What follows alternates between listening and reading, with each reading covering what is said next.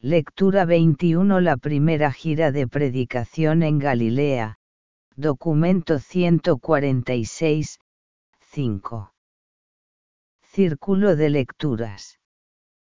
Amados, los invito a nuestro círculo de lecturas del libro de Urantia, con la Trinidad del Paraíso, I am. Comenzamos alabando a la Trinidad del Paraíso, I am.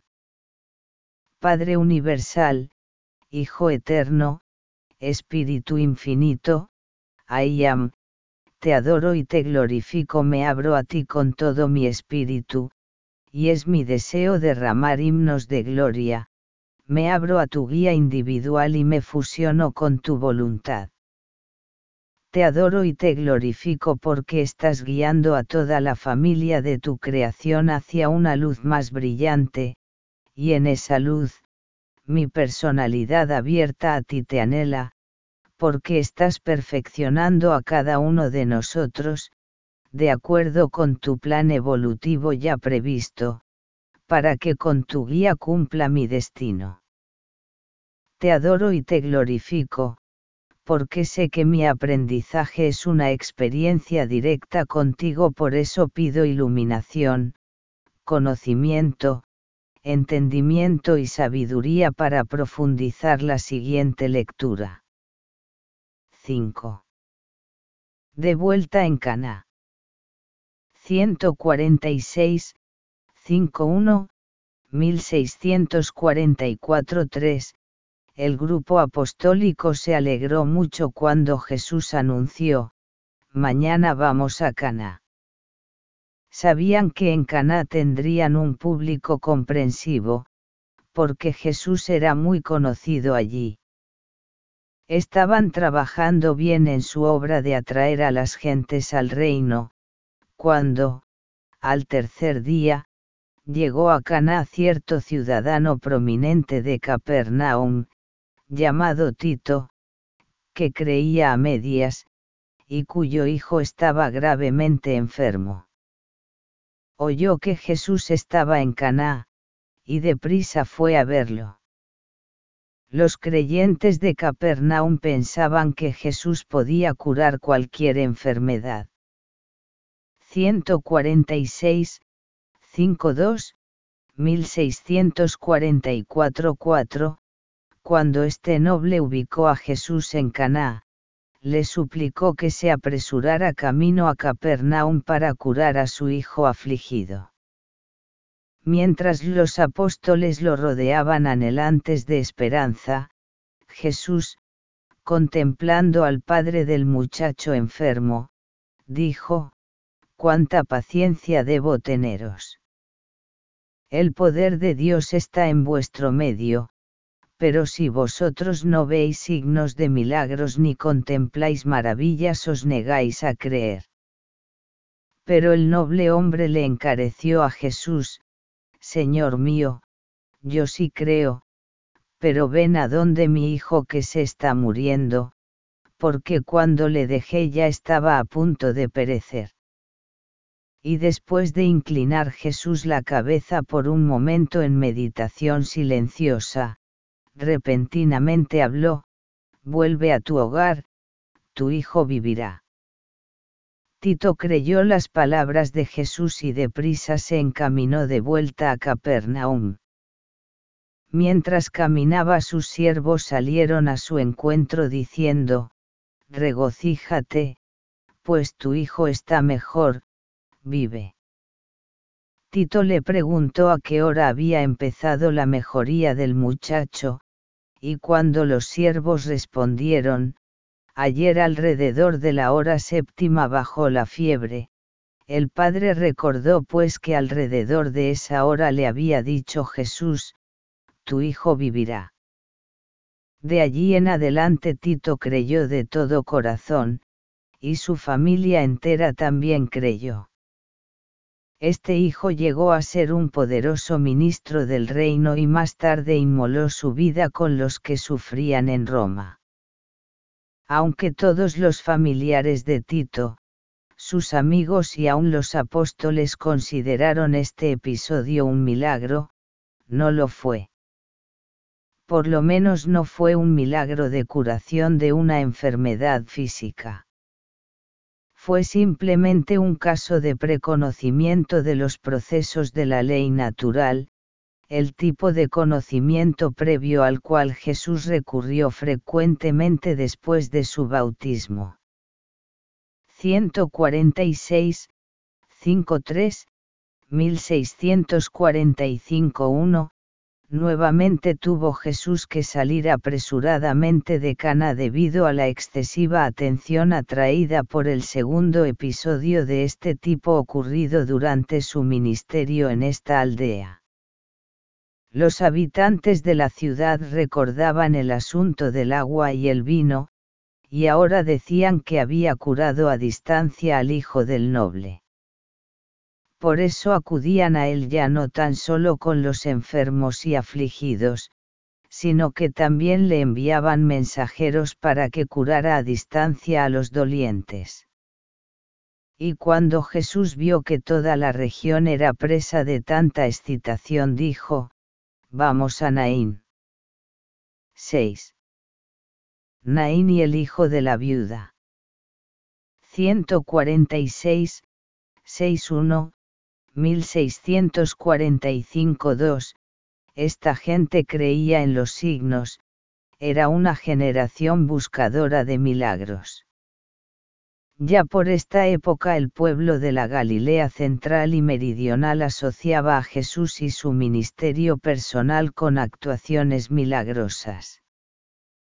Cientos y cientos de personas honestas que sufrían de desórdenes puramente nerviosos y estaban afligidas por trastornos emocionales acudían ante Jesús y luego volvían a su casa, anunciando a sus amigos que Jesús los había curado.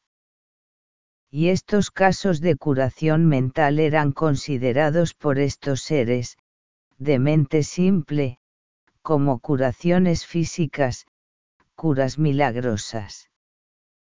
146, 62, 1645 3, cuando Jesús se alejó de Caná en dirección a Naín, lo siguió una gran multitud de creyentes y curiosos estaban decididos a presenciar milagros y maravillas, y no estaban dispuestos a ser desilusionados.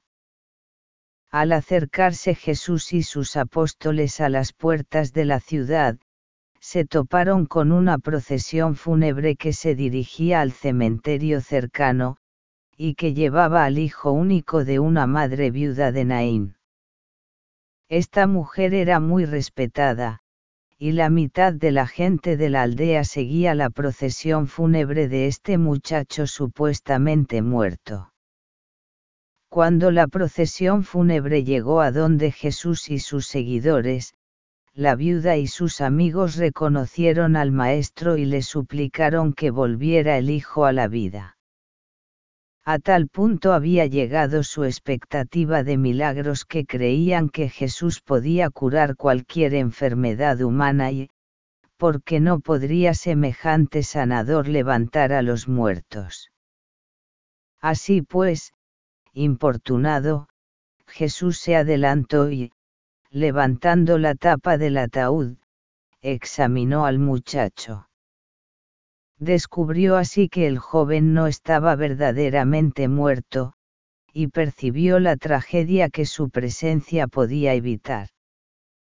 Por eso se dirigió a la madre, y le dijo, no llores. Tu hijo no está muerto. Está dormido, volverá a tus brazos. Y tomando al joven de la mano le dijo, despiértate y levántate. Y el joven supuestamente muerto se levantó y comenzó a hablar, y Jesús los envió de vuelta a sus hogares.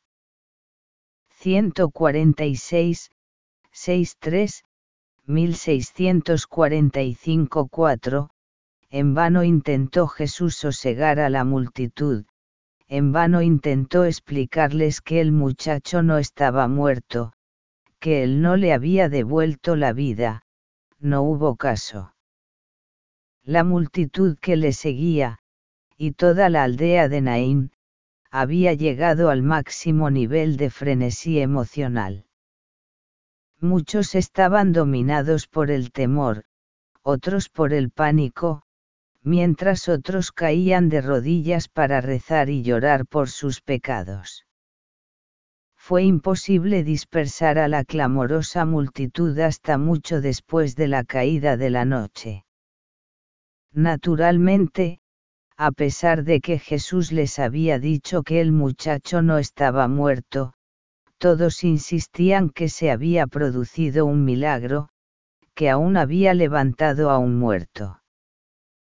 Aunque Jesús les dijo que el muchacho había caído simplemente en un sueño profundo, explicaron que esa era la forma de expresarse de Jesús y llamaron la atención sobre el hecho de que él siempre trataba de ocultar sus milagros con gran modestia. 146, 64, 1646 1, Así pues, se corrió la nueva por toda Galilea y Judea de que Jesús había rescatado de la muerte al hijo de la viuda, y muchos de los que oyeron este relato, creyeron que era verídico. Jesús jamás pudo convencer plenamente ni siquiera a sus apóstoles de que el hijo de la viuda no estaba realmente muerto cuando le ordenó que se despertara y se levantara. Pero sí los impresionó bastante para tener por efecto de que no incluyeron este episodio en las narraciones subsiguientes, excepto Lucas, que narró este episodio tal como le fuera relatado. Otra vez fue tan asediado Jesús por sus virtudes médicas que partió al día siguiente temprano camino a Endor. 7. En Endor. 146, 71, 1646 2, en Endor Jesús escapó por unos días de las multitudes clamorosas en búsqueda de curación física. Durante su estadía en este lugar el maestro rememoró para instrucción de sus apóstoles la historia del rey Saúl y la bruja de Endor. Jesús les dijo claramente a sus apóstoles que los seres intermedios rebeldes y descarriados que a menudo habían asumido la personalidad de supuestos espíritus de los muertos, serían puestos pronto bajo control para que no pudieran volver a hacer estas cosas extrañas.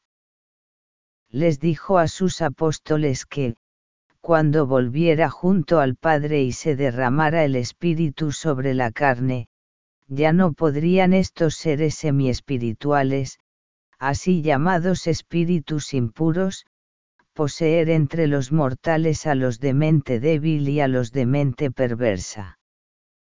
146, 72, 1646 3, Jesús explicó además a sus apóstoles que los espíritus de los seres humanos muertos no vuelven a su mundo original para comunicarse con sus semejantes vivos. Solo después de haber pasado una época dispensacional, podría el espíritu en progreso de un hombre mortal volver a la tierra, y aun entonces, solo en casos excepcionales y como parte de la administración espiritual del planeta. 146, 73, 1646 4, Después de descansar dos días, Jesús dijo a sus apóstoles, Mañana volvemos a Capernaum para estar allí y enseñar mientras se tranquiliza la campiña allí en mi tierra ya se habrán recobrado un poco de tanto frenesí. Fin de lectura. Doy gracias por este nuevo encuentro contigo. Mi voluntad se fusiona con la tuya Trinidad del Paraíso. La paz y el amor esté siempre con vosotros. Que la Trinidad del Paraíso, sea nuestra guía. Después de la lectura o relectura, permanezca en silencio, que su alma abierta asimile las enseñanzas recibidas.